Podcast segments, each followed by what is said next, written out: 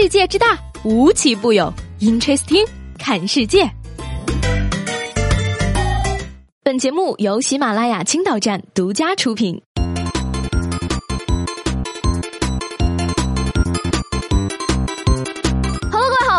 本期的 Interesting，我是西贝。要说最近最火爆的综艺，那一定是中国有嘻哈了，满大街都是 You You Take No，就差连跳广场舞的大妈都加入了。节目火了，参加选秀的选手们更是收获了海量的迷妹和粉丝。看着舞台上的爱豆们，是不是很心动呢？想不想亲眼见见活的 rapper 呢？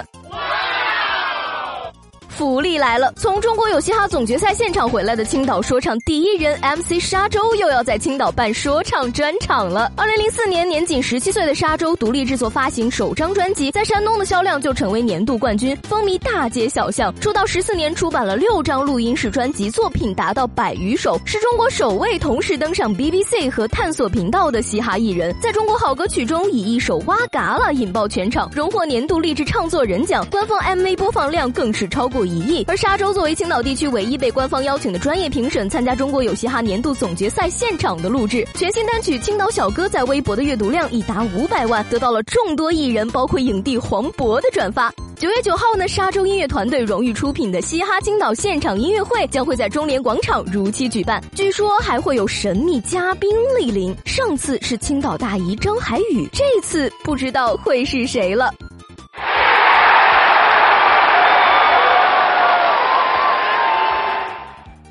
开学已经有几天了，这个新学期呢就要有新规定。近日呢，云南财经大学的体育部主任在开学典礼上表示说，这一学期学校将使用课外锻炼 APP 监督大一、大二学生每学期完成一百二十公里跑，不合格必须重修体育课。嘿，此外呢，游泳也成为该校学生必须掌握的体育技能。嗯，我觉得其实很好的，毕竟我已经毕业了。平均一天下来跑一公里呢，其实也算合理的了。毕竟健康比学问更重要，而且还可以帮助女孩子们落实减肥誓言呀。说到减肥呢，为了身体健康，我觉得大家平时还是多吃点肉吧。世界权威医学杂志《柳叶刀》呢，最近公布了一项历时十年的研究报告。通过对十三点五万名受试者的调查，他们指出，与脂肪摄入量较低、主要通过碳水化合物获取能量的人群相比，适当提高脂肪摄入量，不仅没有增加心血管疾病的患病风险，反而降低了总死亡率。啊，仿佛看到了即将在朋友圈疯转的十万加，脂肪越多越健康。不过呢，看了一些分析文章后呢，我要给大家泼一泼冷水了。最近研究的数据呢，并不意味着最后结论。主要吃蔬菜和主食的人呢，可能经济状况并不是很理想，医疗水平也可能更低。所以啊，数据结果呢，不一定就是适合你本人的。大家还是不要被吃货的欲望蒙蔽双眼了。不靠谱的，除了研究呢，还有一大堆的爹妈。近日啊，西安的一名男子将自己刚出生不久的女儿取名为《王者荣耀》，并且已经在户口本上进行登记了。而对于此事呢，派出所方面表示说，我们无权干涉。宝宝的内心都是崩溃的吧？你给我取名《王者荣耀》，不知道有一亿多人都在打我吗？爸爸，我长大之后一定不会放过你的。好在呢，孩子以后还有改名的机会嘛哈，我倒是很欣赏这种机智的名字。南京中医药大学的一位新生呢，因为痴迷电影《魔戒》，干脆呢就把自己的名字改为了甘道夫，听上去也挺有文化的哈。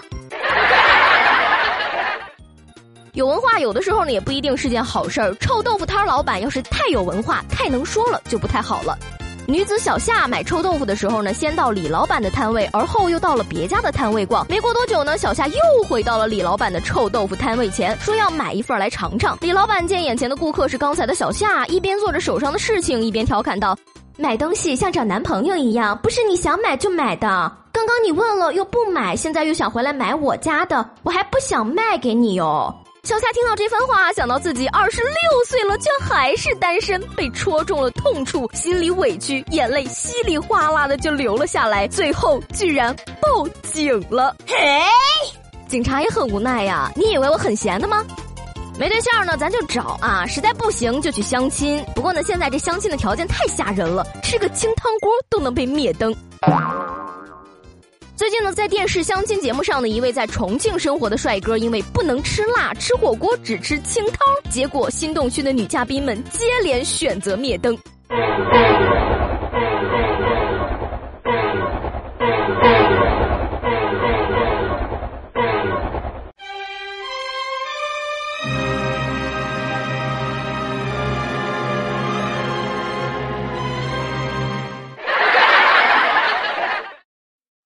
是对火锅的侮辱，你连辣锅都不吃，还敢说爱我？鸳鸯锅是重庆人对火锅最后的忍让，老子吃火锅，你就吃火锅底料吧。